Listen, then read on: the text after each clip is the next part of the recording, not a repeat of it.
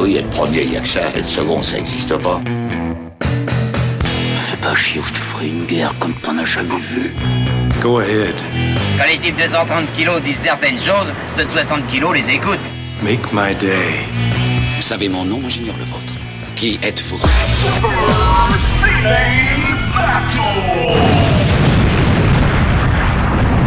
Le second, c'est un con.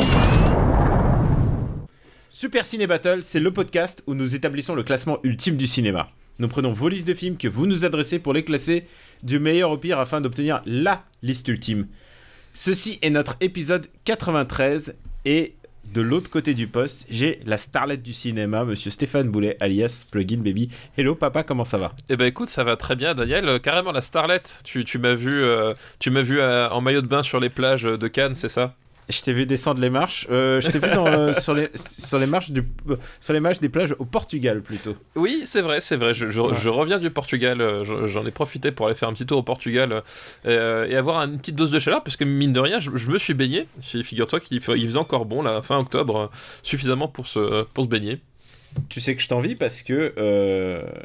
Parce, parce, parce que moi, je n'ai jamais été au Portugal et je rêve d'y aller. Et peut-être l'année prochaine, qui sait. Ah bah peut-être. ouais. j'ai un, petit projet. Épisode 93, les gens, euh, on, va, on va le résumer au tout début pour expliquer, juste pour les gens qui débarqueraient à l'épisode 93. Vous nous adressez des listes et on les classe. Donc, pour nous faire parvenir des listes, c'est trois films par liste, un titre si vous voulez vous la donner, et vous l'envoyez à supercinébattle@gmail.com.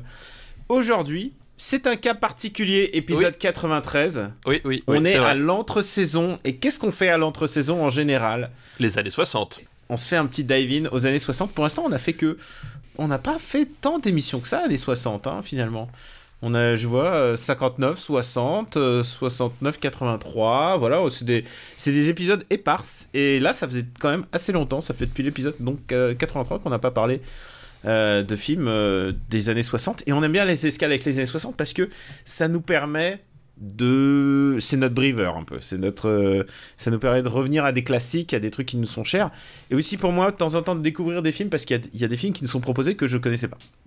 Oui, oui, non, mais c'est vrai que les années 60, on- c'est assez particulier parce qu'on on revient à la source de, beaucoup, de beaucoup de choses finalement qui, ont marqué notre, notre cinéphilie, notre jeunesse. Et, euh, et effectivement, ça permet aussi de découvrir certains classiques ou certains euh, moins classiques parfois, justement. C'est un peu le, problème, hein, on l'a dit, de ces années, c'est que souvent on connaît les gros films de ces années-là, euh, mais les films un peu intermédiaires ou un peu, un peu oubliés, bah, du coup, on a, on a parfois tendance à bah, pas forcément bien les connaître. Donc c'est une bonne occasion de se replonger dedans, quoi.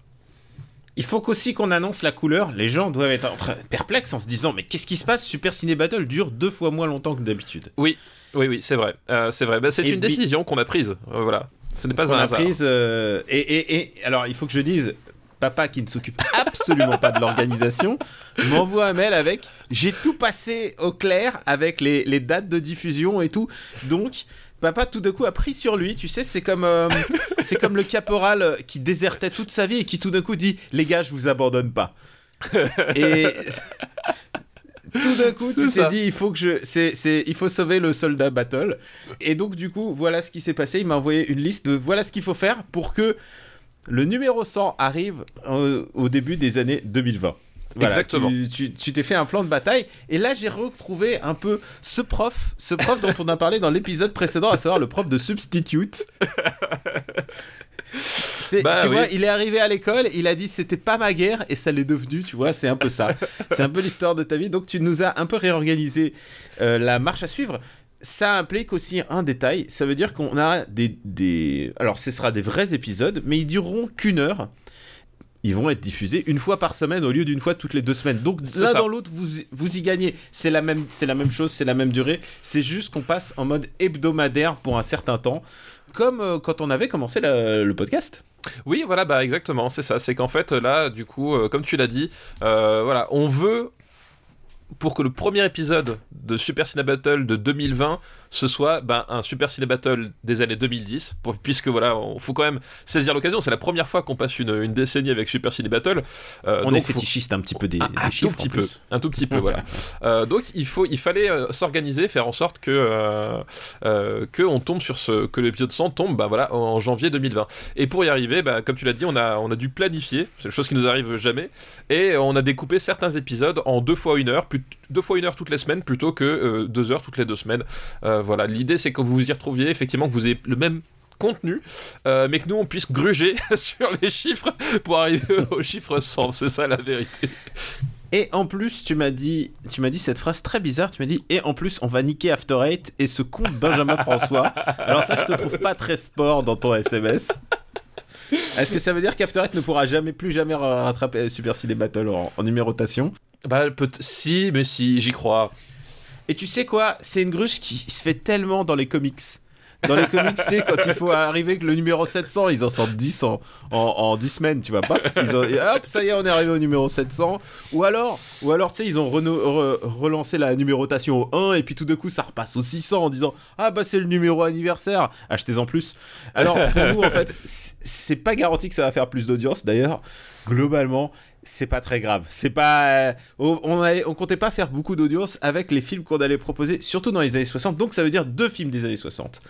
Mais du coup, il faut faire un petit résumé de, des années 60, de qu'est-ce qui s'est passé. On a que 32 films dans cette liste et il y en aura plus à la fin euh, de cette heure et on a le temps au moins de faire une liste, je peux te le garantir. le premier film de cette liste c'est 2001 l'Odyssée de l'espace, suivi par Harakiri.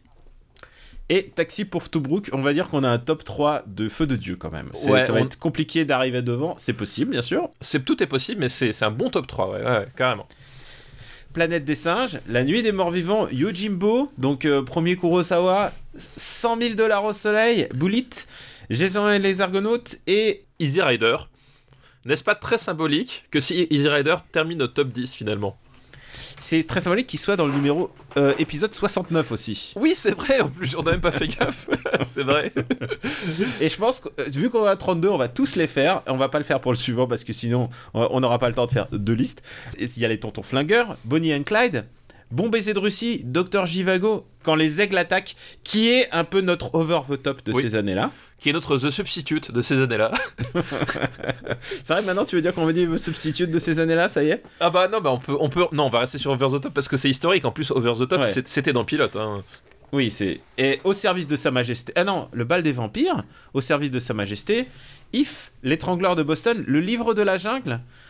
Et après, euh, bah en fait, les suivants, ils sont pas nuls non plus. En fait, c'est très très dur de trouver des films vraiment nuls à cette époque, parce que même, on va le voir, même les films qui ont été considérés comme un peu des échecs à l'époque, et bah euh, c'est devenu souvent des classiques. On va le voir euh, peut-être dans cette émission.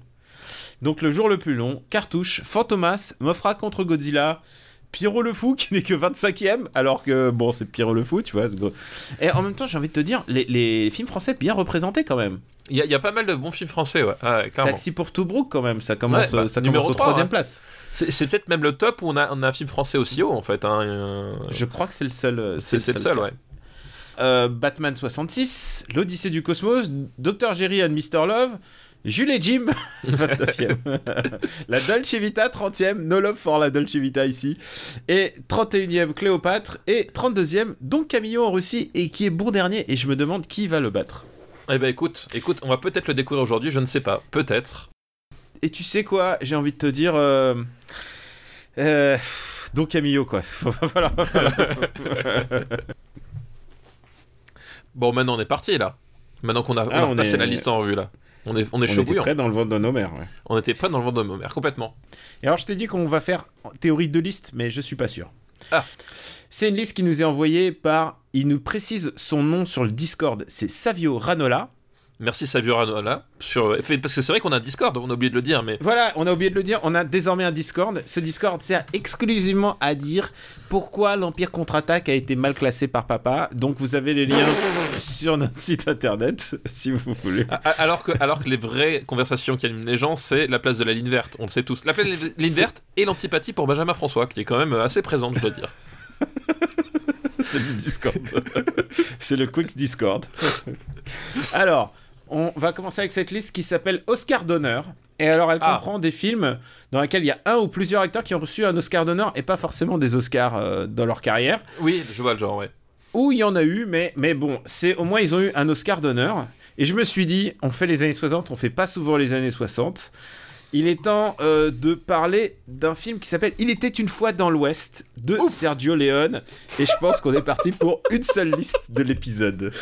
Ah, Donc on va faire, on va faire un, un film pendant tout l'épisode. Ça va être le- une première dans Super Steel Battle.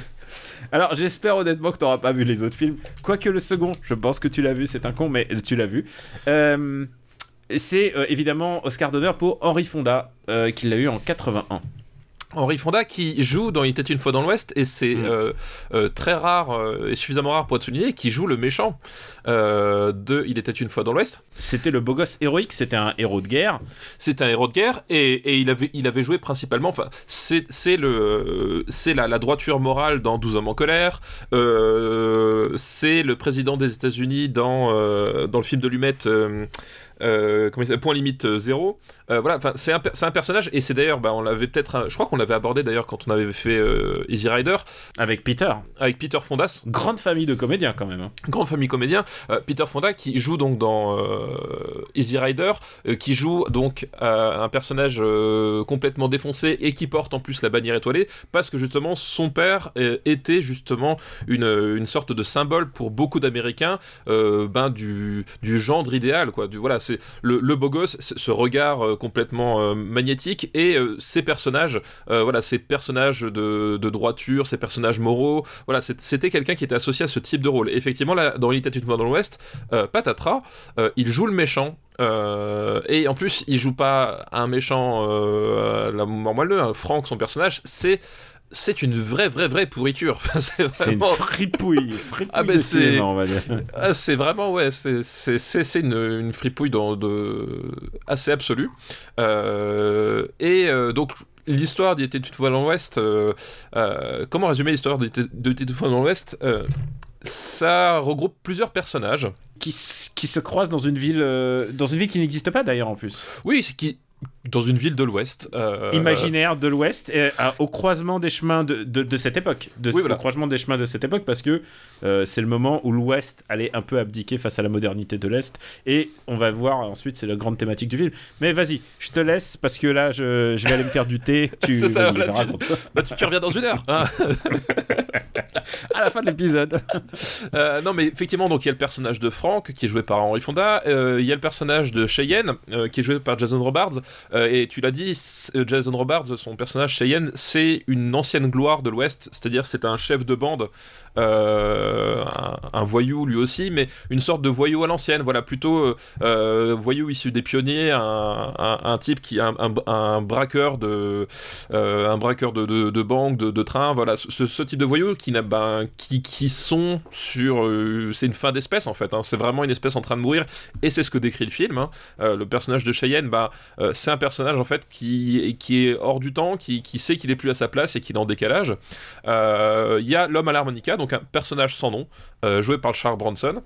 Euh, et puis il y a euh, évidemment le, le personnage de Jill qui est joué par Claudia Cardinal et qui un des rares rôles féminins de, de Sergio Leone. Faut bien, faut bien dire ce qu'est. C'est un cinéma assez masculin de manière générale et euh, Qui donc- est un des- et on- faut dire un personnage féminin qui existe. oui, qui existe vraiment. Ouais. qui existe déjà, il a un nom, contrairement à, à Franck ou l'homme à l'harmonica. Et il y a aussi un autre comédien dont- que je voulais mentionner, euh, il y a Gabriel Ferzetti, donc c'est lui, il est un peu le, le, le pendant presque d'origine ritale et qui donne un peu le pédigré du film. Oui. Mais je l'aime bien parce que c'est aussi le beau-père de James Bond. C'est Ah, euh, oui. le père de- au, ser- dans- au service de Sa Majesté. On n'est jamais très loin de James Bond. On est jamais très très loin de James Bond. Et donc le personnage de Jill McBain, en fait, euh, c'est une, euh, une ancienne prostituée. Euh, parce que, alors c'est une femme et Carole, mais ça reste une prostituée. Hein, on est dans des univers encore qui sont quand même très, très Ah, codifiés. c'est l'Ouest hein. l'Ouest américain. Fantasmé, fantasmé aussi bien par Ah bah, Sergio le, le- le western spaghetti, c'est un fantasme, et en même temps, c'est une transgression du fantasme, hein, puisque le western spaghetti, c'est quand même le western qui a, qui a mis sur le devant de la scène les personnages de crapules, de salopards, sans foi ni, ni loi, et qui étaient loin du romantisme du, euh, hollywoodien. Donc c'était aussi quand même. euh, Enfin voilà, il y a, y y une- il y a une réappropriation, quoi. Et pourtant, si si tu m'as mal, le film en plus a été euh, tourné en partie euh, aux États-Unis. C'était un monument de Valais. C'est Oui. un film qui est qui est tourné à la fois aux États-Unis, mais aussi euh, bah, euh, soit en Italie, soit en Espagne. Euh, C'est en général c'était C'était souvent en Espagne. pour ses- Ouais, c'était souvent en Espagne. ouais. pour ses beaux décors. Mais euh, voilà, parce que c'était, fallait faire simili euh, dans certains cas. Mais quand même, il y a beaucoup, beaucoup de prises de vue à l'américaine. Et, et, et il faut pas oublier aussi, c'est que c'est un genre ultra dénigré. Et on va le voir ensuite. Le succès de ce film ne se fera qu'après pour les États-Unis. C'est un genre ultra populaire en Europe et aux États-Unis. euh, tout le monde conchait ce genre de film. Oui, oui, bah c'est d'ailleurs, euh, il il y a- cette fameuse phrase de, dans Il était une fois Hollywood de, Tarantino, où euh, quand le personnage de DiCaprio, on lui dit qu'il va, il va tourner des, films avec Sergio Corbucci, donc qui est un autre réalisateur de Western Spaghetti, euh, son premier réflexe c'est de, de trouver ça insultant, tu vois. Et ça résumait, euh, et évidemment ça résume pas la pensée de Tarantino parce que c'est un énorme fan de Corbucci, euh, mais ça résume justement la, pensée du, euh, américaine à l'égard du, du, euh, du cinéma de genre européen à cette époque-là, et particulièrement du western, parce que le western, bah, c'est un genre euh, américain et que bah, le, vent du renouveau et de, la, révolution est arrivé par l'Europe. C'est quelque chose, un, qu'ils n'avaient pas prévu, euh, qu'ils n'avaient pas anticipé et, qui, et sur lequel ils ont eu du mal à rebondir par la suite d'ailleurs. Et du coup, voilà, et du coup, on a. Repart sur, un peu sur le résumé, c'est qu'on a ces, ces personnages qui vont se, euh, se, se, se, se- heurter, leurs trajectoires vont se, vont se croiser euh, à un moment donné où effectivement tu l'as dit, c'est, ça, ça commence à être la fin de l'Ouest euh, et à tel point que l'un des enjeux du scénario tourne autour de la construction euh, du chemin de fer, de l'arrivée du chemin de fer, euh, euh, de, la- de l'arrivée du chemin de fer dans la ville et de la modernité que ça apporte, puisqu'il y a une histoire à base de, concessions, de, droits de propriété et ben, de naissance du capitalisme aussi, puisque tu l'as dit, le personnage de Gabriel Ferzetti, qui, est donc, qui joue Morton, le, le patron des chemins de fer, représente tout ça, c'est-à-dire c'est finalement euh, un méchant du film, mais c'est un méchant qui, vit isolé du monde de l'Ouest, dans son waggon euh, climatisé, euh, et qui est, un, lâche définitif, mais qui vit dans l'opulence, quoi. C'est, tu l'as bien dit, c'est l'arrivée du capitalisme et aussi la, fin des illusions. Il y a un truc qu'apporte ce, ce western par rapport aux autres, c'est aussi la fin de toute une Amérique fantasmée. Et en fait, tu l'as bien dit, c'est c'est un film subversif dans son rôle. Alors après, il arrive après euh, le bon, la, le bon, la brute et le truand. Et tu vois aussi qu'il y a une évolution. euh, pour moi, il y a un truc, il y a un truc qui est assez malin dans ce film, c'est de pas avoir utilisé à nouveau Clint Eastwood en fait. À Oui, qui- complètement, qui- ouais. À qui on a proposé le film et tu vois clairement euh, que Harmonica, ça devait être Clint Eastwood. Et, et- et non, c'est euh, ultra malin d'avoir mis un mec comme Charles Bronson, qui en plus, euh, je sais pas si on a beaucoup parlé de Charles Bronson dans le podcast, On en a parlé un petit peu, ouais. Mais pas Qui tant est que ça, quand je même pense. une tête assez typée, qui jouait en général le rôle des, Des soit Indiens. des Indiens, enfin, Ouais. soit du, du sidekick, du sidekick qui meurt au bout d'un moment. Euh, il avait une tête euh, ultra, hum, ultra typée, alors qu'il est lituanien d'origine, tu vois. Oui, c'est ça. C'est euh, un gars plutôt de chez moi, tu vois. C'est- ça, c'est exactement. C'est qu'en fait, il, il- il a des origines lituaniennes, mais effectivement, il a, il a un visage très buriné, une peau très mate. Euh, un, un- regard, euh, un regard vraiment très particulier. Effectivement, on lui faisait jouer des minorités ethniques dans les films hollywoodiens, euh, dont voilà, pour énormément de, de, de, de, films au, début de sa carrière, il, il- il faisait le, le- le bon indien de service, quoi. Il faisait le métis en général. Tu vois, Ouais, ou genre, le il a, ouais, ah, il a des origines, il a des origines machin, qui se fait brimer parce qu'il est comme ça, mais qui montre qu'il a un bon fond. Et là, de le faire jouer un, un anti-héros, c'est quand même, c'est quand même, c'est assez habile quoi. Il y a vraiment un détournement des, des codes, d'avoir mis Henry Fonda, d'avoir mis euh, Jason Robard et, de les mettre face à Bronson. Il y a vraiment, tu sens que euh, Sergio Leone s'est posé une question sur les codes qu'il a installés lui-même en fait. Ah oui, mais complètement, ouais. Non, mais c'est vrai que, de toute façon, enfin, c'est ça qui fait de ce film-là un film euh, à part dans le western, même dans la filmographie de Léon, c'est que c'est un film qui est vraiment. Même stylistiquement, il est vraiment très différent de la trilogie de l'homme sans nom en fait, Euh, puisque euh, on est, toujours sur l'utilisation du, euh, cinémascope et de la fameuse di- dissension temporelle propre à Sergio mais il va, il aller plus loin dans chacun de ces choses-là et il va vraiment, contrairement à, au Bon la par exemple, où là il va presque faire un travail pictural de, vraiment de peintre. Voilà, enfin, il y a vraiment quelque chose dans, l'image, dans le, dans le cadrage, dans le dans l'équilibre des couleurs et des lumières euh, qui est beaucoup plus euh, euh, comment utiliser parce que pour moi, enfin, Le Bon de Truand, c'est mon film préféré de toute l'existence. Donc voilà. Mais là, on est sur quelque chose de on va dire peut-être de plus plus conscient, plus pas plus académique parce que c'est pas académique forcément, mais plus conscient, plus construit, plus voilà, plus voilà qui se rapproche plus de la peinture presque le bon laboratoire truand qui, qui avait enfin ou la trilogie de l'homme sans nom imaginal euh, dont la principale qualité était de, de, devenir au niveau de la rue. Et là si tu veux c'est plutôt le, western observé euh, depuis le euh, depuis le regard de l'aigle presque. Il y, a, quelque chose comme ça quoi.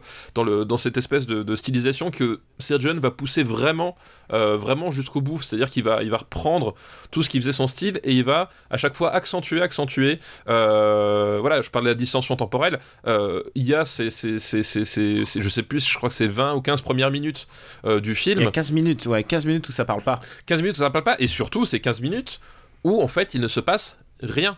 Ben, littéralement, c'est trois types qui arrivent. Je crois qu'on entend juste, euh, on entend juste un mec de la gare faire ah, arrivez à la gare. et puis ça fait. le, bruit du truc, enfin, je, me rappellerai toujours de, le jour où j'ai vu ça pour la première fois. Euh, c'est littéralement trois types qui arrivent dans une gare et qui attendent un train. Et c'est juste ça. Et euh, en, redingote, en redingote. Oh, euh, comment ils s'appellent déjà? C'est des trucs anti-poussière. Les, caches poussière, En cache poussière. Euh, et c'est génial parce que, enfin, c'est vraiment génial parce que tu as t'as as, toute une tension qui s'installe ben, sur le comme d'habitude c'est chez Sergio Leone euh, le jeu d'échelle entre ben, l'infiniment petit voilà il y, a, ces plans sur les yeux euh, sur la mouche euh, voilà et l'infiniment grand avec ces magnifiques plans d'ensemble où tu vois les, trois silhouettes avec le, le, le désert qui s'étend devant eux jusqu'à ben, t'arrives même pas à savoir jusqu'où tellement ça, te paraît infini. Euh, tu sais qui tu sens qu'il y a quelque chose qui se trame, et en même temps c'est ces types-là. Euh, voilà, enfin, t'as des gestes lents, mais en même temps t'as toujours une tension dans le regard. T'as jamais, euh, voilà, c'est vraiment très très tendu et en même temps t'as des trucs assez drôles voilà le, jeu avec la mouche le, le dialogue enfin c'est même pas un dialogue vu qu'il ne parle pas mais le, le dialogue euh, de, de, regard avec le chef de gare qui comprend qu'il a intérêt à pas, à pas se la ramener. Euh, voilà enfin et t'as, voilà t'as tout, tout un, un sous-texte, sous-texte qui, euh, qui, qui, qui tient de, de, un peu de l'humour de situation qui se rajoute et qui arrive à, à se marier sans jamais ternir le, la, l'intensité de la scène et ça dure un quart d'heure enfin c'est c'est presque grotesque en termes de stylisation. C'est-à-dire qu'aujourd'hui, plus personne, euh, plus personne va s'amuser à, montrer 15 minutes de mecs qui attendent dans une gare qu'un train arrive, quoi. Euh, et ben, lui, il le fait, et il le fait avec euh, génie. Et une nouvelle fois, la, conclusion de la scène, cette espèce de d'explosion de violence extrêmement rapide, soudaine, euh, quelques punchlines, pouf, explosion de violence, et on passe à autre chose. Et, à chaque fois, c'est toute la tension que tu as accumulée qui va donner à la, euh, au pinacle, voilà, au, au final de cette scène, ben, toute sa puissance. Quoi. Et là, tu prendrais juste ce face-à-face final, tu enlèverais toutes les 15 minutes d'attente avant, et ben ça marquerait pas autant, ça serait pas aussi puissant, même si tu garderais le même montage finalement. Il y a un truc avec la, violence que, que monte Sergio Leone, quand même, c'est que le western classique, souvent les gens tombent comme des mouches ou il euh, n'y a, a, pas d'impact en fait. Chez Sergio Leone, tu parles d'explosion de violence, il y a un vrai impact. Tu vois, tu vois des trous de balles, tu vois, tu vois du sang, tu vois, il y a, tout d'un coup, ça devient plus graphique dans le, dans le western. D'ailleurs, ensuite, quand il y aura le néo-western, euh, et même, j'ai envie de dire, même dans les années 90 et 2000, quand les gens vont réessayer de faire des westerns, ils vont essayer de revenir même, tu vois, cette espèce de naturalisme qui fait que, bah non, il n'y a pas d'explosion de sang. Mais là, on sent que c'est vraiment une approche presque chambara du western, en fait. Ah, mais. Enfin, moi, moi j'ai toujours perçu ça comme ça, quoi. Ah, mais complètement. Bah, bah de toute façon, enfin, euh, pour une poignée de dollars, euh, c'est euh, Yojimbo à la base, c'est Kurosawa. c'est Sugata Sanchiro, enfin, tous, ces trucs-là, quoi. Tous, tous ces trucs-là. Et évidemment, Sergio Leone va, va être à la croisée des chemins et va apporter effectivement ce. ce va, va, va, faire exploser justement ce, ce, côté, effectivement, se prendre une balle en plein milieu du désert, bah, c'est quelque chose qui fait euh, et qui est violent. Et c'était effectivement c'était un environnement violent, c'était littéralement sans foi ni loi. Et ce que montre Sergio Leone ici, c'est ça, c'est que même quand la civilisation arrive, en fait, euh, l'Ouest reste d'une nature sauvage euh, absolue, et c'est cette loi, c'est cette violence euh, abrupte qui va, qui va ressurgir et, te, et, te, prendre, quoi. et tu disais, effectivement, voilà, on, on t'a cet impact, c'est dépourvu de... Même le romantisme, c'est-à-dire que là, tu as une histoire d'amour qui se tisse, alors des histoires d'amour qui se tissent dans, dans le film. Vite fait mais voilà, ça n'a ça n'a rien de romantique. Euh, à, chaque fois, tout cet aspect-là est désamorcé dans le film euh, pour montrer que finalement. Euh, à sa manière, Jill McBain, elle, elle va, elle, c'est une, une, jeune femme qui ne sait pas utiliser une arme à feu, mais elle va survivre avec avec les finalement les mêmes méthodes que les hommes, c'est juste qu'elle n'utilise pas d'arme à feu, mais en fait elle est dans la même logique de survie et de, et de rapport constant à la, à la violence. Il y a un truc comme ça. Claudia Cardinal, elle le porte assez bien. Tu sens que c'est quand même son, son style d'acting et un peu l'héritage de Cartouche.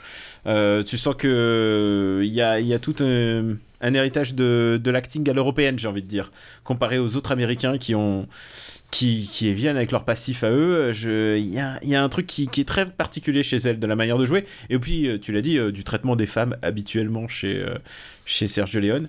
Il y a un truc, on s'en voudra si on n'en parle pas. Euh, et, ça va me permettre de placer des musiques, c'est quand même la bande son quoi. Bah ouais, que, je pense que c'est Ennio au, summum quoi.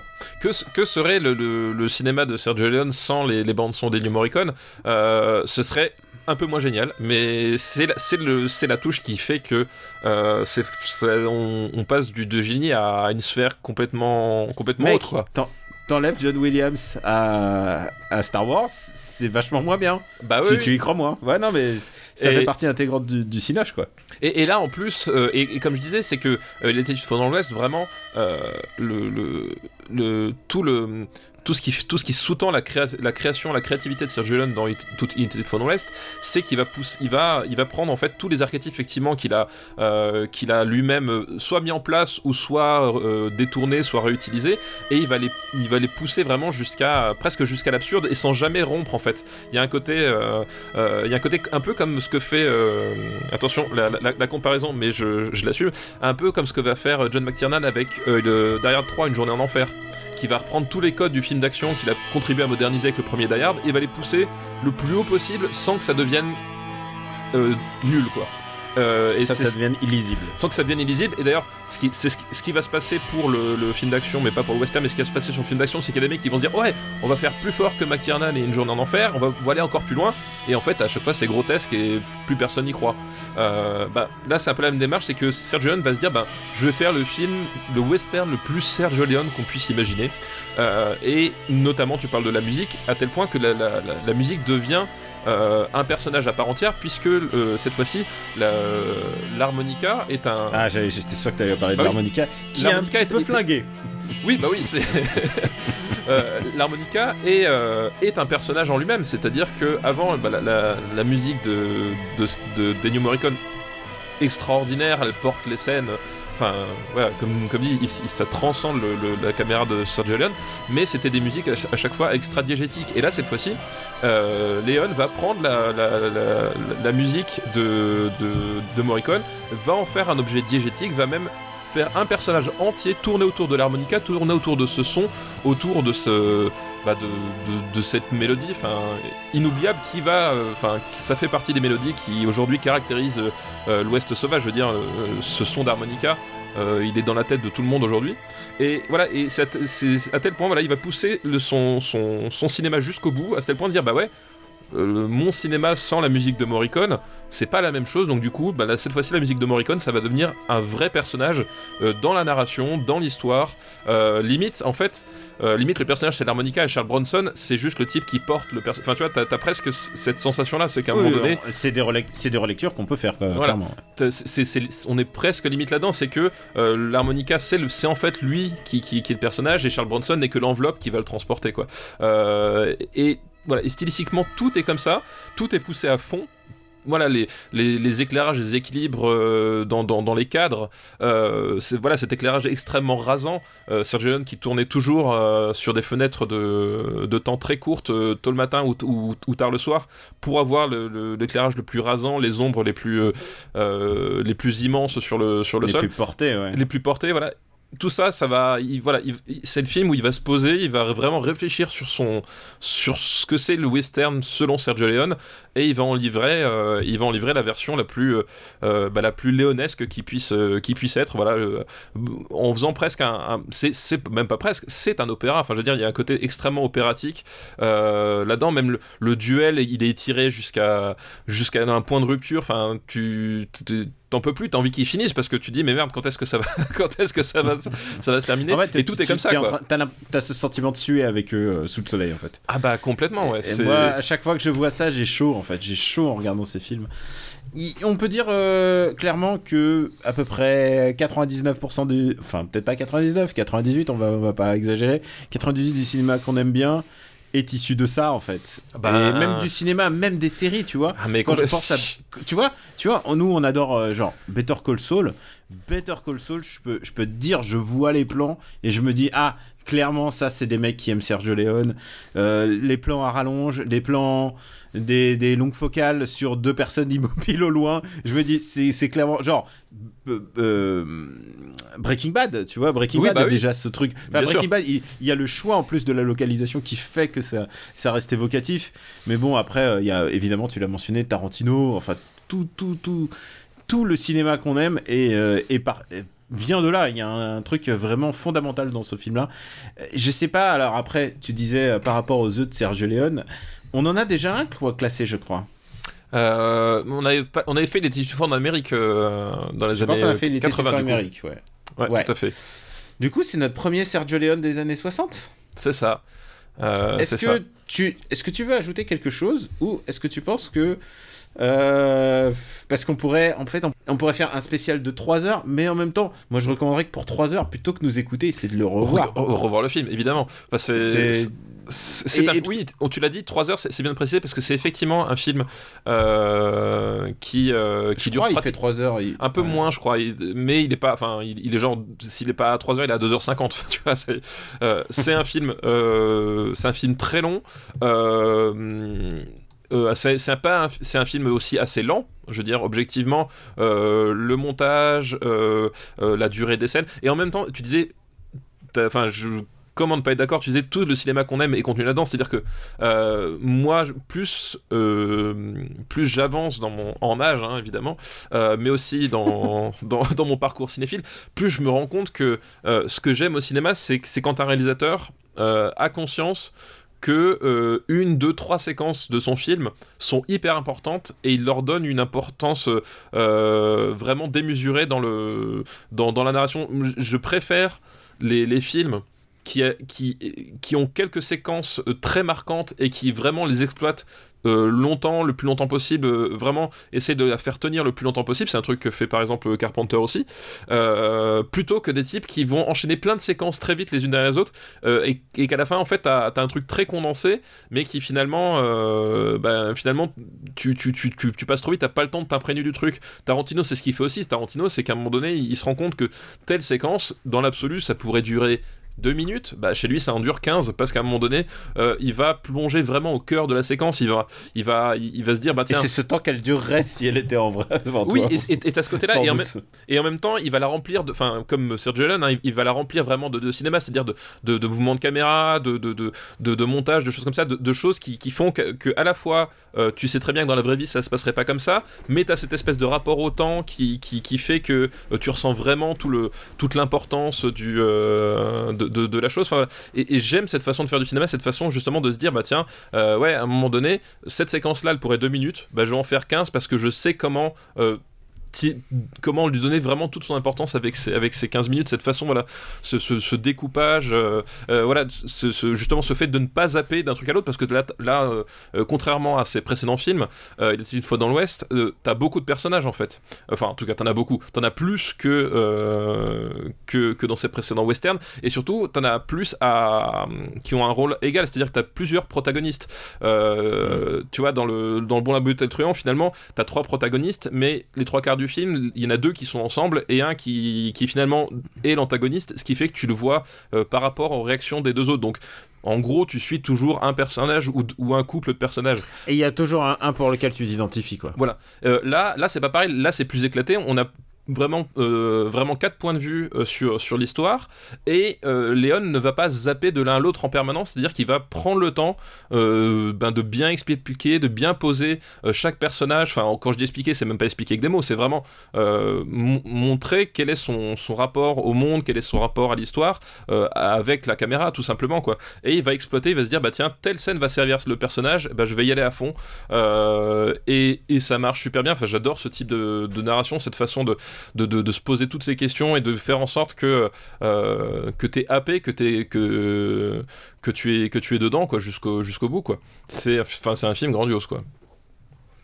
Alors, grandiose, euh, on va peut-être le classer et recommander aux gens d'aller le voir, tout simplement. Oui, tout simplement. Si c'est pas fait. Et euh, on en parle parfois entre nous de l'intérêt de voir un film en salle ou de l'intérêt de voir. C'est un film qui perd énormément à la télé. Bah, c'est un film. C'est souvent on l'a vu à la télé et souvent en plus on l'a vu dans des versions dégueulasses avec les les, les bords coupés avec le. Bah, on l'a vu en version recadrée. Enfin on l'a tous vu au départ en version recadrée. Hein. De toute façon ça c'est. Ouais, c'est c'est absolument dégueulasse. C'est un film qui vaut le coup d'être vu en en très très grand écran en version 4K euh, restaurée parce qu'il y en a une. Évidemment, je veux dire, c'est un des un des c'est un des plus grands westerns jamais tournés. Donc euh, bah, forcément, c'est un des plus grands westerns jamais tournés. Ouais. Et, s'il y a, euh, peut-être 10 films au monde qui, peuvent te présenter l'intérêt du cinémascope, euh, il est dedans. Enfin, je veux dire, euh, en termes en termes d'immersion, en termes de cadrage, enfin, les, cadrages sont incroyables. C'est d'une beauté plastique, une beauté plastique et qui à chaque fois est vraiment là pour aider l'histoire. Enfin, il y a vraiment il y, a une vraie perfection dans ce film-là. même l'affiche moi, cette, affiche, je... c'est une, une, de mes affiches préférées de toute l'histoire du cinéma, où t'as les, les, les trois silhouettes en cache-poussière. Euh, figées au milieu de l'action avec juste en tout petit au milieu la, la, la silhouette de, de Bronson euh, et sur ces tons un peu, un peu sépia euh, incroyable incroyable alors tu sais s'il y a une règle il faut le classer oui, il faut le classer. Je, pense qu'on va faire. Je pense que cet épisode va faire qu'une seule liste. je suis désolé. Parce que attends, attends, attends de voir ce qu'il y a derrière. Euh, où est-ce que tu le situes? Euh, Évidemment, on glisse vers le haut. Alors moi, moi, si tu me demandes comme ça, pour, pour moi, ça va, ça va devant 2001. pour moi, c'est, hmm. pour moi, c'est un numéro 1 euh, vraiment plus que potentiel, quoi. Je préfère 2001. Mais tu m'en voudras pas pour un truc comme ça. Je t'en voudrais pas pour un truc comme ça. Bah, je veux dire, il y en aura d'autres. T'inquiète pas, il y en aura d'autres. C'est ça, il y en aura d'autres. Je, saurais m'en souvenir. C'est pas le meilleur Sergio Leone. C'est pas le meilleur. C'est alors. C'est ce qu'il faut te rappeler pour pas être deg. C'est ça, exactement. C'est pas le meilleur Sergio Leone. Effectivement. Eh ben écoute, juste derrière 2001. C'est pas, c'est pas mal comme place. Il est deuxième. c'est pas une mauvaise place. Mais en même temps, je me suis dit, il faut un jour les faire. Ah tu sais, bah, les, ouais. les, fins, les fins des années 90, les gens nous attendaient au tournant. Ils ont dit, ah, ça y est, ils vont sortir. Ils vont sortir, ils vont sortir Fight Club, ils vont sortir euh, euh Seven, ils vont sortir. Genre, et nous, on, sort euh, la liste avec, euh, avec le frère de Ron Howard, tu vois. tu quoi? Alors là, hop, les 60s, on se dit, on se fait plaisir. Il était une fois dans l'Ouest. Ah, mais quel film Quel grand film Grand film, grand film. Euh, T'es prêt pour cette liste? Parce que, évidemment, c'est des gens qui ont été honorés. Euh, honorés post-factum aux, Oscars. Donc, ils ont eu des, Oscars d'honneur. Donc, ça veut dire que c'est plutôt des gens qui ont eu des jolies carrières. Et donc, euh, un Oscar d'honneur pour Kurt Douglas pour son rôle dans Spartacus, un, film de Stanley, Stanley Un film, Kubrick. un film de Stanley Kubrick, euh, qui est donc raconte l'histoire de euh, Spartacus. Euh, vous l'avez, soulèvement des esclaves. voilà. Euh, et c'est même le hum, comment ça s'appelle le, le seul film oscarisé de euh, de Kubrick en fait, Euh, puisque celui-là pour le coup ça a été une vraie moisson euh, à Oscar quoi. Bah ouais, mais en même temps, il est, il est, hum, enfin moi sans Oscar, il en a eu euh, pour ses seconds, il a eu Ustinov qui en a eu un. Je suis persuadé. Alors on a oublié de dire, c'est parce qu'on a dit euh, Kurt mais il y a aussi Laurence Olivier, il y a Ustinov. Euh, Il y a John Gavin pour le rôle de Jules César et, euh, et je, et je crois qu'il y a même Tony Curtis de, de mémoire.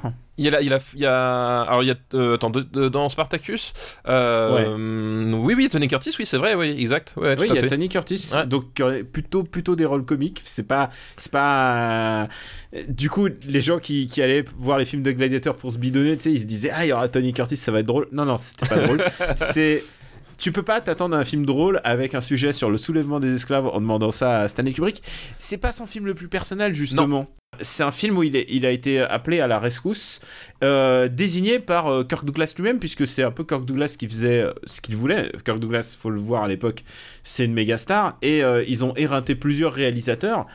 Et ce film a failli pas se faire pour plein plein de raisons, notamment politiques. Alors évidemment, pas de politique dans, mes- dans mon cinéma, sauf Oui. dans celui-là évidemment puisque Évidemment. euh, puisque il y a tout tout est politique. Euh, le le co-scénariste c'est Donald Trumbo qu'on connaît un peu mieux parce qu'il y a eu un biopic sur sa vie il y a pas si longtemps.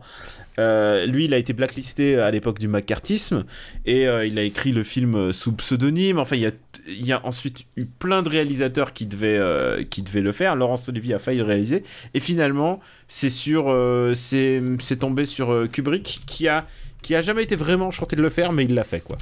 Bah, il l'a fait, ouais, et, c'est vrai que euh, c'est- un péplum. Faut savoir que voilà, le péplum c'était quand même euh, un, un genre là. Le film sort en 1960, hein. Euh, donc c'est presque un film des années 50. Le, le péplum c'était un, un genre, euh, c'était un peu les films de super-héros, euh, si tu veux, des années, euh, des années 50. C'était le grand spectacle, c'était les, les costumes flamboyants, c'était les, les, les décors naturels ou, ou en tout cas reconstruits à échelle un pour un. D'ailleurs, je crois que le film a eu un, même l'Oscar pour la hum, Pour les décors, ouais. pour les décors ou en tout cas pour la direction artistique. Enfin voilà, il, il a eu voilà, c'était c'était le c'était le genre. Ah bah, et, et, je viens de checker, il a eu et création de costumes, et photos, et direction artistique. ouais, bah voilà, Donc, du coup, ouais. euh, Kubrick n'en a pas eu, mais son équipe, ouais. Son, son équipe, oui. Donc c'est ça, ce qui me sou- Et je crois que c'est le seul film de Kubrick où il, a- où il a eu autant d'Oscars, autant de récompenses. Euh, c'est- un peu paradoxal. Euh, mais voilà, c'est pas c'est- son plus perso.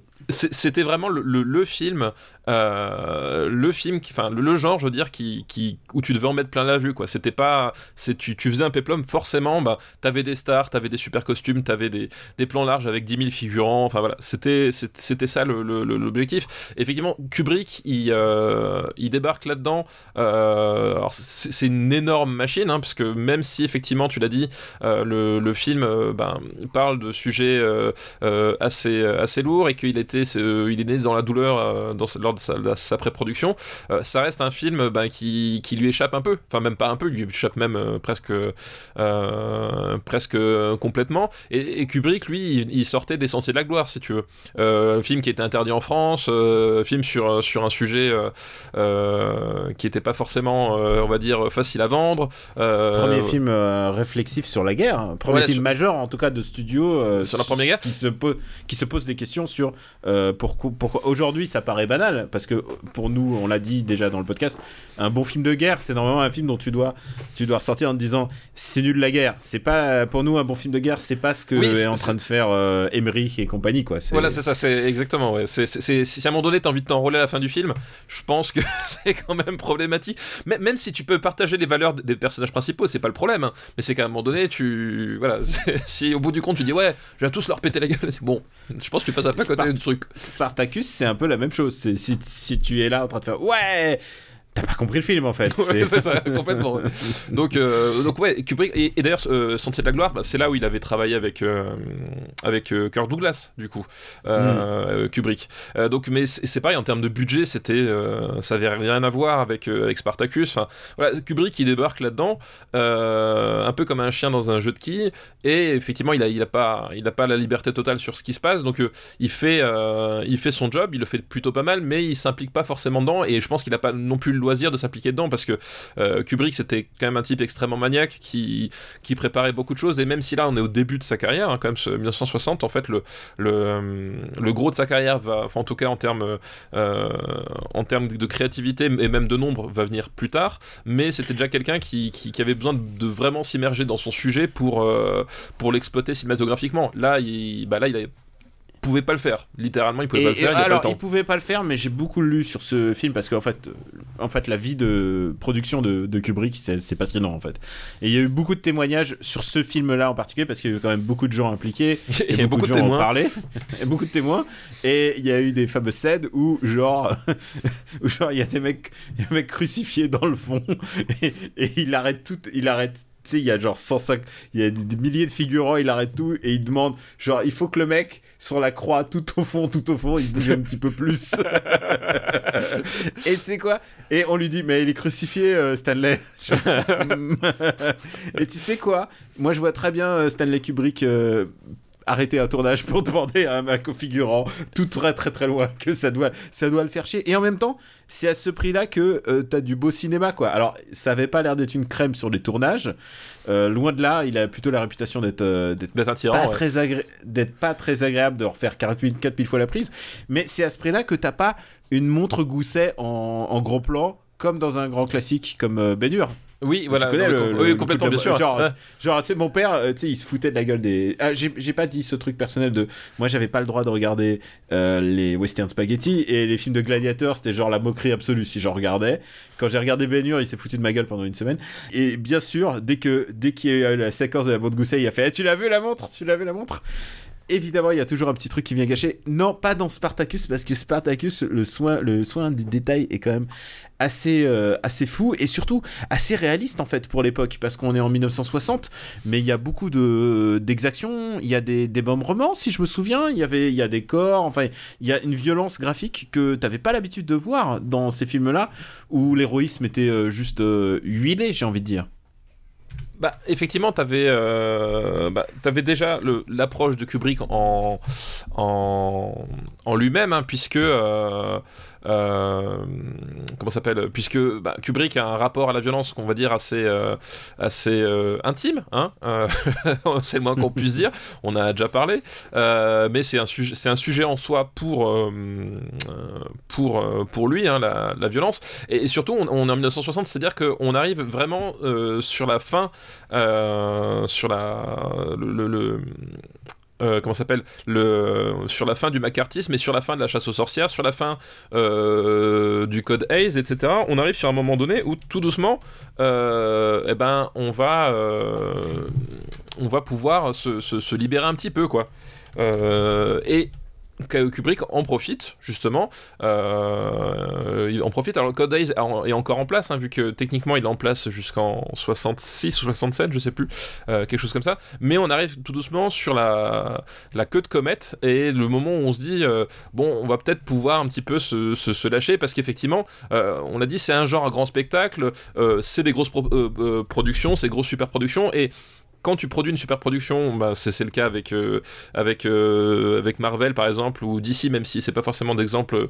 Mais c'est l'idée, c'est qu'on va toujours devoir en faire plus. Et au bout d'un moment, quand tu dois toujours en faire plus, euh, bah, c'est quoi l'étape suivante? Et l'étape suivante, justement, c'est bah, peut-être justement faire en sorte que les films de, de Gladiator soient un peu moins romantiques et plus proches de, de, de, quelque chose qui, puisse, qui puisse un peu exciter le, public, plus proche de ce qui était des embryons de films d'action, tu vois. Il y avait vraiment ce côté, ce côté voilà, on arrive, c'est peut-être le moment d'essayer de faire des trucs un peu comme ça.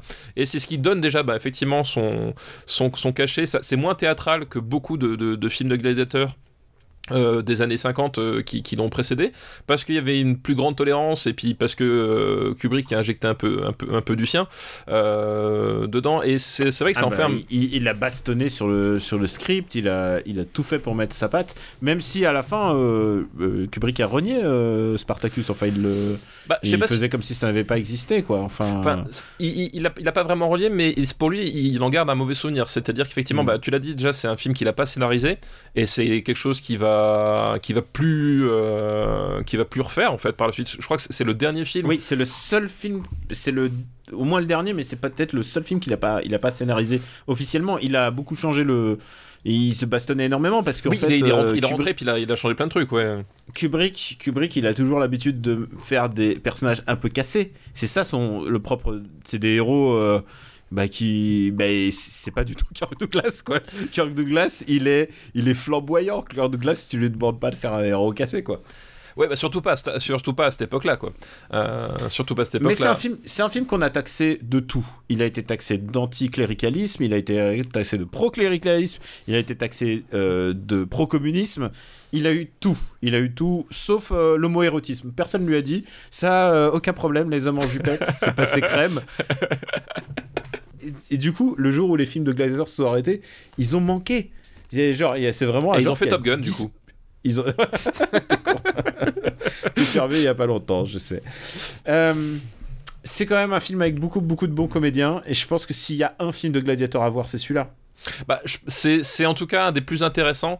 euh, et même si, en fait, justement, on, on l'a dit, un Kubrick est, est- ressorti frustré de le- de l'expérience, notamment parce qu'il pouvait pas scénariser et qu'à un moment donné, quand il faisait des, euh, quand il faisait des, des changements, on lui faisait bien comprendre qu'il avait pas forcément la, main sur tout et qu'à chaque fois, en fait, il devait batailler pour, le, pour les avoir. Euh, mais c'est. et tu, tu ça quand même dans le film. C'est-à-dire que t'as plein. Enfin, plein.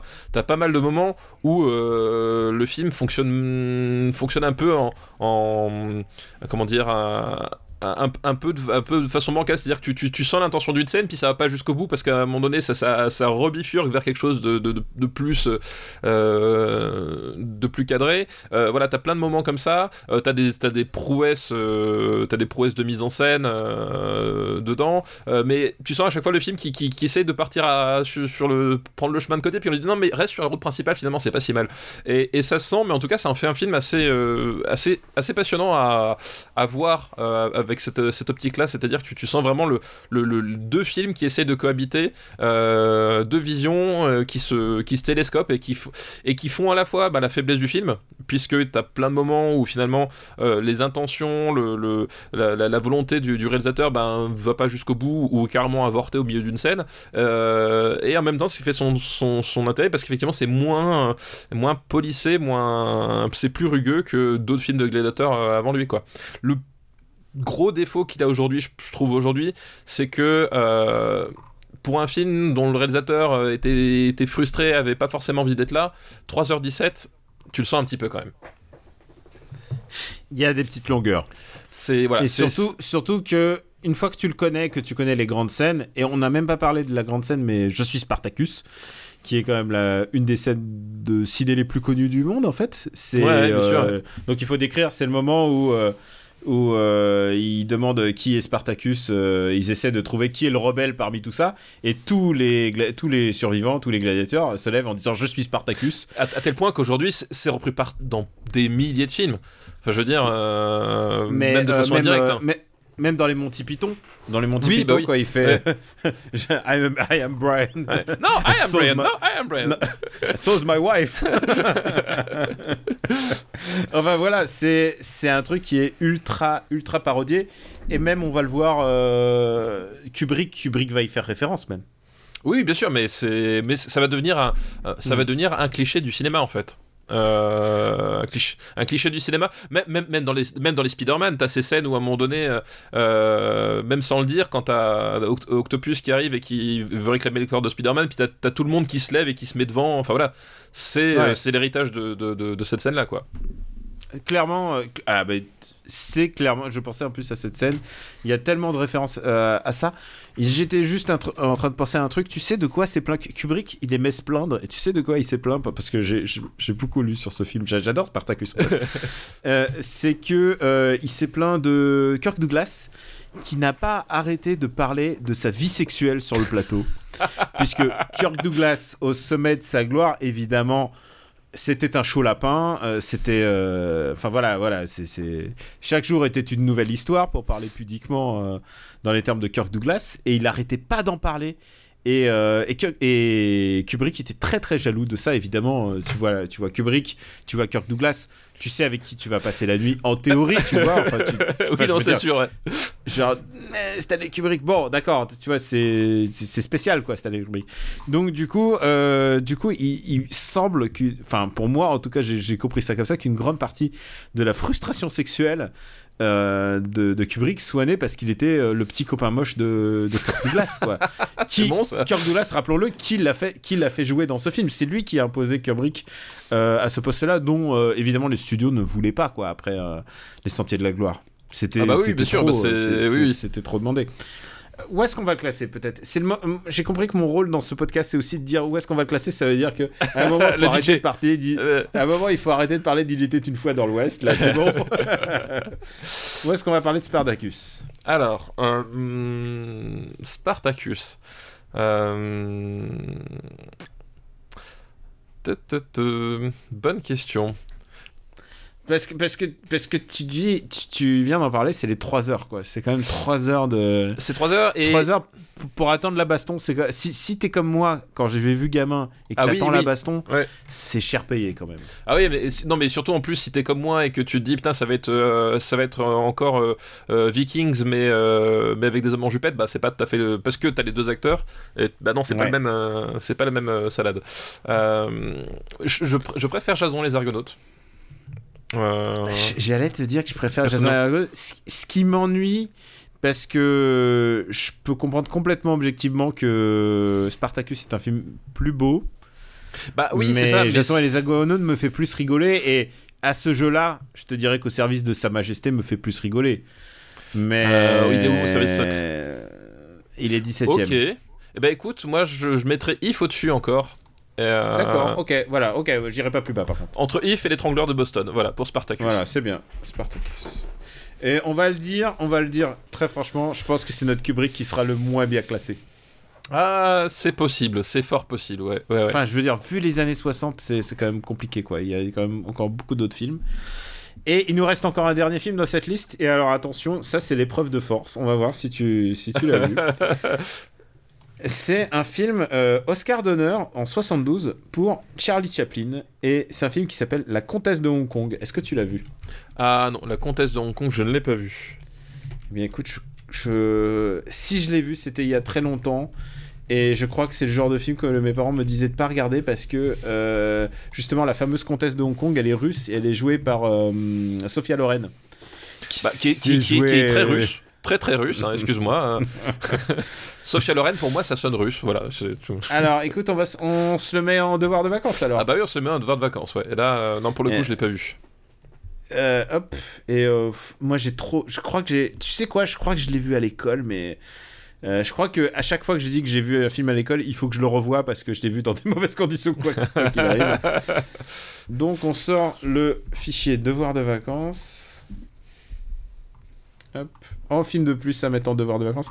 Tu te rends compte qu'on a déjà presque dépassé le tournage là C'est vrai On en est là C'est vrai, euh, c'est ben oui, ben oui. et, et du coup, d'un point de vue purement historique, la comtesse de Hong Kong, euh, ça doit être son le dernier, c'est le dernier film Ah, euh, tourné par, euh, Par Chaplin, ouais. Chaplin. Il fait juste un caméo. Il fait un et c'est Marlon Brando qui joue un rôle un chouïa problématique parce qu'il joue, je crois, un, un ambassadeur américain, euh, genre en Arabie Saoudite ou quelque chose comme ça. Il joue un, il a un, il a un nom soit turc, soit perse. Enfin, tu vois, un nom perse. Et Marlon Brando bon, fait après- tout à fait perse, excuse-moi. euh, je... Moi, moi on m'a vendu, on m'a je- vendu Jack Gyllenhaal comme euh, le prince de Perse. Euh, franchement, Marlon Brando, j'y crois. C'est c'est cohérent. On va remercier la liste de Savio. Merci Savio pour ta liste, effectivement. Grande liste. Très très grande liste. Et je pense que ça va être la seule liste de l'épisode. Alors, je veux juste dire un truc. Ça veut dire que le prochain épisode arrive la semaine prochaine, quoi qu'il arrive. Quoi qu'il arrive, le prochain épisode sera là. Et ça veut dire aussi double recommandation, puisque il faut ça, préparer de recommandations. à Il faut préparer de recommandations à l'avance.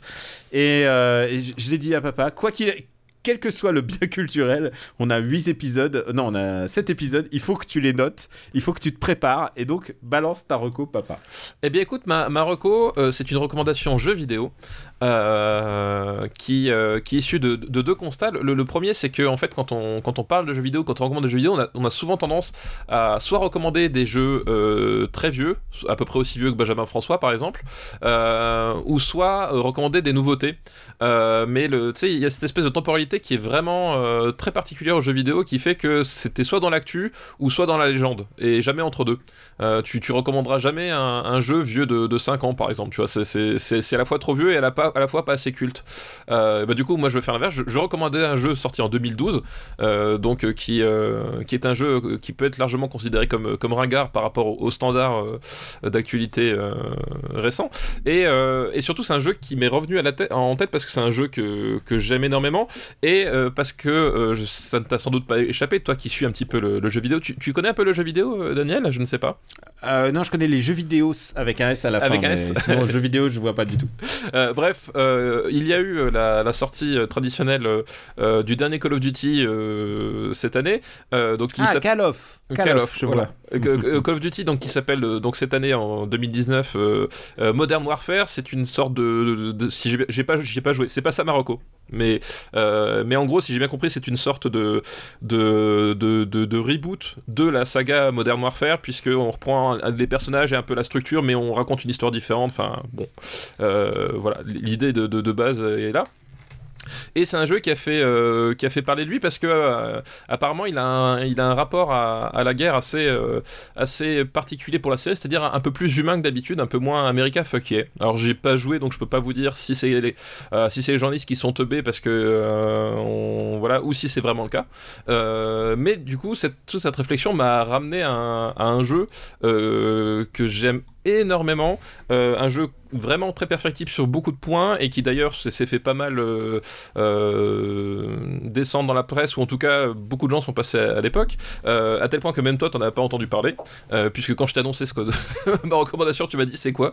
Voilà c'est un jeu qui s'appelle Spec Ops The Line euh, c'est un jeu, donc c'est un, c'est un TPS, donc euh, jeu de tir à la troisième personne. Euh, un genre en plus hyper classique dans 2012, hein, c'était les années post Gears of, War, pardon, je vais y arriver. Les années post Gears of War, voilà, c'est un, un jeu de tir à la troisième personne avec un système de couverture, donc a priori c'est pas un truc très original, mais justement c'est peut-être là où c'est sa principale origina- originalité parce que l'idée c'est que c'est un jeu et c'est c'est peut-être le jeu vidéo qui m'a le plus marqué à, ce niveau-là, euh, qui va vraiment prendre tous les codes euh, du, jeu militaire de, base, puisqu'on incarne des militaires américains qui tuent des gens, euh, globalement, en- avec, des, avec mitraillettes, et qui va vraiment nous les montrer sous un prisme vraiment inhabituel, et c'est, à ma connaissance, le seul euh, jeu euh, de, ce niveau-là, donc avec quand même du budget, avec un, quand même de la, promotion. Je crois qu'il est sorti, c'était, il me semble, chez, chez 2K, il me semble à l'époque, euh, qu'il distribuait, ça, ça vérifié, mais je crois, je crois que c'est ça, qui va te, mettre dans la peau voilà, de, ces militaires virtuels qui, à l'époque, circulaient partout et euh, soit des Arabes, soit des Russes, soit les deux, sans trop se poser de questions. Il va, il va te dire, ben, le criminel de guerre dans cette histoire, c'est toi. Euh, et vraiment, c'est ça, Spec Ops The Line. En fait, ça va te raconter une descente aux enfers d'un soldat euh, qui euh, va petit à petit réaliser que le, le criminel de guerre dans l'histoire, c'est lui, et surtout qu'il va refuser de le voir en face, euh, et qui va vraiment refouler tout ça. Euh, et t'as vraiment cette spirale qui s'enclenche. C'est-à-dire que le, le, film, le jeu se base, j'allais dire le film, euh, mais le jeu se base sur des mécaniques tr- extrêmement connues. hein. On avance, on tire, on se planque, il y, a, y a des types avec toi, tu peux leur donner des ordres, t'as des ennemis, euh, voilà, et puis... euh, mais en fur et à mesure, en fait, le, le- l'atmosphère et puis tout, en fait, va devenir complètement et tu vas réaliser que... euh, que tu es un criminel de guerre, que, tu es une- que ce que tu fais, bombarder des mecs euh, avec euh, une, une, tablette sur un écran en infrarouge comme ça au pif, et ben ça a des conséquences. C'est que, que cette espèce de, que, que la guerre en fait c'est quelque chose d'assez d'assez dégueulasse, d'assez sale. Et, et c'est un jeu vraiment vraiment épatant. Enfin moi c'est un jeu que j'ai refait plusieurs fois. que, que j'adore me refaire parce qu'il y a vraiment cette sensation d'être à un moment donné voilà, pris au piège dans la spirale du truc, de t'enfoncer petit à petit et de te dire, ouais, effectivement, à un moment donné, de te forcer à prendre du recul et de, montrer que finalement, tous ces, euh, tous ces jeux, tu sais, les, les jeux de guerre euh, dont on dit qu'ils n'ont pas de politique. Tu sais, ces fameux jeux où tu pars au bout du Ah monde oui. euh, avec, avec ton drapeau, Ah, tu comme fais Call of yeah, Duty, quoi. voilà, voilà. Tous ces jeux où tu dis, ouais, il n'y a pas de politique parce que tu pars au bout du monde, mettre des headshots à des, à, à- à des bédouins, bah ça, c'est pas politique, tu vois. Ça n'a rien à voir avec la politique. Bah, justement, ce jeu-là dit, bah si, en fait. Puisque là, le scénario, en fait, tu se situes à, à Dubaï, si je me souviens bien, euh, dans la ville de Dubaï qui a été, en fait, euh, ravagée par une tempête de sable. Euh, dont l'origine est, inconnue et toi tu vas tu dois retourner à Dubaï après la tempête pour euh, retrouver un, militaire américain qui est porté euh, disparu avec son escouade. C'est ça le scénario de base, quoi. Et donc, tu t'avances et puis au fur et à mesure, tu découvres que les choses sont compliquées et que finalement, oui, euh, tuer des bédouins au milieu du désert avec le drapeau américain et une grosse musique à la Hans Zimmer.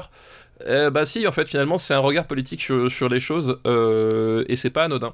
Et donc voilà. Et en plus, je vous je recommande aujourd'hui, euh, il se trouve, alors il est sorti sur PC, PlayStation 3, Xbox 360. hein, c'est- plus la bonne génération de consoles, mais sur PC on le trouve. Vous le trouvez pour vraiment, vraiment pas cher. Et pour moi, c'est un jeu qui est perfectible en termes de mécanique, d'accord, mais je trouve que c'est un des rares vrais grands jeux euh, de la génération Xbox 360 euh, PS3, vraiment au, sens euh, euh, jeu qui m'a qui m'a marqué, jeu qui qui sait ce qu'il ce qu'il veut faire, où est-ce qu'il veut aller, qui et qui m'a vraiment retourné et que je prends un plaisir assez assez fou à, à rejouer à chaque fois. Et en plus, les musiques sont sont extraordinaires, quoi. J'ai l'impression que c'est moi qui viens de parler de Dark Souls, c'est un jeu Non, qui m'a mais- marqué, génération. Non, mais il y a un truc comme ça. Et tu... enfin, en plus, c'est drôle parce que c'est un jeu qui, le jour où il est sorti, le moment où il est sorti, euh, euh, tout le monde s'arrêtait à la surface et, euh, et le jeu, enfin, genre, tout le monde s'en foutait. D'ailleurs, il a... ça a été un échec commercial cuisant à tel point que les, les développeurs du jeu ont dit plus jamais on refera un jeu comme ça, en fait. Plus jamais on prendra le, le risque de, de, de ne pas livrer aux gens ce qu'ils ont envie de jouer, en fait. Et, et c'est pourtant la plus belle élégance de ce, de ce jeu assez extraordinaire, quoi. C'est comme ça que tu restes dans les mémoires, tu sais, c'est quand Exactement. Tu, tu surprends, tu surprends les gens. Je vais faire une reco moins surprenante euh, dans le fond parce que parce que c'est plus attendu. Euh, je vais recommander un bouquin que j'ai viens de finir de lire. C'est Jackie Chan, son autobiographie qui s'appelle Ne jamais Ah, grandir. Et Full Disclosure, c'est édité aux éditions Omake pour lesquelles tu as déjà écrit et Oui. euh, et d'ailleurs qui ont édité euh, le, le vinyle de France 5. Donc voilà. euh, Voilà, on- c'est- des gens qu'on connaît bien. c'est pas loin de la maison. Euh, c'est assez intéressant parce que euh, Jackie Chan revient évidemment, euh, et ça c'est mes pages préférées, sur ses nombreuses blessures et sur le fait qu'il pouvait toucher son cerveau après Mr. Dynamite, tu vois, le genre il y, a des- il trucs un peu... Voilà, si, tu fais Ah, les blessures et tout, genre, hmm, c'est un, petit peu gore, et en même temps, c'est ce que j'appelle... Pardon, excuse-moi. Et en même temps, c'est ce que j'appelle une biographie un peu à l'américaine, puisqu'il se dévoile euh, peut-être presque plus que sur ses films. C'est-à-dire, moi, j'aurais voulu. euh, il aurait pu me faire un, un, un bouquin entier sur Drunken Master 1 et 2, tu vois. Et, euh, et là, c'est plus. il parle de son, de son parcours, du fait d'être père, du fait d'avoir été un peu un mauvais père. Il y a un moment, une séquence où il prend son fils et il le, il, le, il le lance. Et en même temps. Tu sais quoi Je me dis, c'est Jackie Chan, c'est le genre de choses qu'il ferait, tu vois. Tu vois, si Oui. t'étais Jackie Chan, t'aurais lancé ton fils, toi aussi, tu le sais très bien. Ah mais moi je lance tout le temps mon fils, hein, moi aussi, je, fais, je passe mon temps à le lancer. il parle un tout petit peu de ses relations à la, à la mafia, euh, du fait que c'était un joueur, et aussi euh, du fait que globalement c'était pas un mari très sympa en fait. Et euh, il le parle relativement grosse franchise. Donc c'est. Euh, c'est mi figue mi raisin quoi. C'est à dire j'aurais préféré presque plus savoir de films et euh, un chouïa moins de perso mais en même temps il nous le donne et c'est pas comme s'il y avait beaucoup de nouveaux matos sur Jackie Chan qui sort. En plus euh, donc c'est un une autobio qui va satisfaire peut-être les fans les plus ardus de Jackie Chan et en même temps ça va pas leur apprendre des trucs nouveaux il y a, y a certes trois pages, tu seras très intéressé sur Karate Kid, un film peut-être dont on reparlera un jour. Peut-être, Euh, oui. peut-être, mais je le trouve très très bienveillant, tu vois, avec Karate Kid. Donc je me dis, il est, en fait, il est super bienveillant avec tout. Ça reste quand même Jackie Chan, un, Sauf un avec son qui fils qui lance du coup. Sauf avec son fils qui lance. Voilà. Si vous voulez entendre parler de Jackie Chan, un père, un père un peu problématique, euh, voilà, c'est euh, c'est son autobio qui s'appelle euh, euh, Ne jamais grandir, qui vient de sortir en ce moment. Et on a encore plein de recos à faire, donc on va se garder. J'ai encore d'autres recos, mais on va les garder pour la semaine prochaine. Complètement, ouais. Est-ce qu'on se présente? On n'a pas besoin de se présenter, on fait, on fait les trucs. GK Plugin Baby, Camé Robotics, voilà, vous savez où nous trouver. Vous savez que c'est un épisode spécial et il n'y en aura pas souvent des épisodes comme ça parce que c'est pas tous les jours qu'on change de décennie. Donc on est, en train de se, on est en train de se préparer. Voilà, on vous remercie de votre fidélité. Euh, la liste, vous pouvez la retrouver sur supercinébattle.fr où vous pouvez aussi retrouver le podcast comme sur toutes les applis dédiées. Je te dis pas où on peut te retrouver, on le sait. On- Tout le monde on- le sait. on- sait où je suis. Philippe, je sais où tu te caches Peut-être que pour l'épisode suivant, on aura deux listes, qui sait? Mais bon, on va dire que c'est la faute à Kubrick, on va dire que c'est la faute à, Oui, tout est de la faute à Kubrick, Sergio. Leone. Voilà. Et Sergio Leone aussi. Vraiment, Un- ils nous, ont pas ils nous ont pas facilité la tâche. Mais en même temps, on veut arriver pile pour euh, l'épisode 100. Donc euh, voilà, c'est le- tout le mal qu'on va se donner. C'est une organisation. Et donc, on, on se dit à très, très, très bientôt. On vous embrasse. Ciao à tous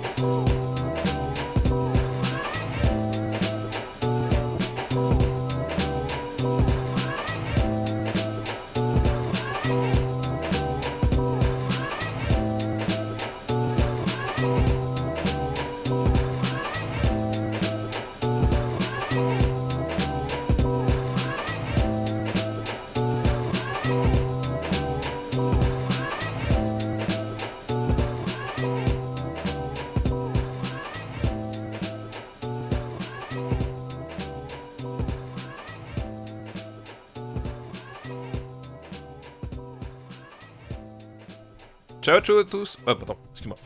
Ciao à tous J'arrive à me planter sur deux mots. Trois mots. Ah, Ciao c'est- à tous. C'est quoi? C'est quoi? Attends, 92 épisodes, tu l'avais dit correctement, et là, t'as craqué. Ouais, là, c'était trop. Surcharge. Surcharge cognitive.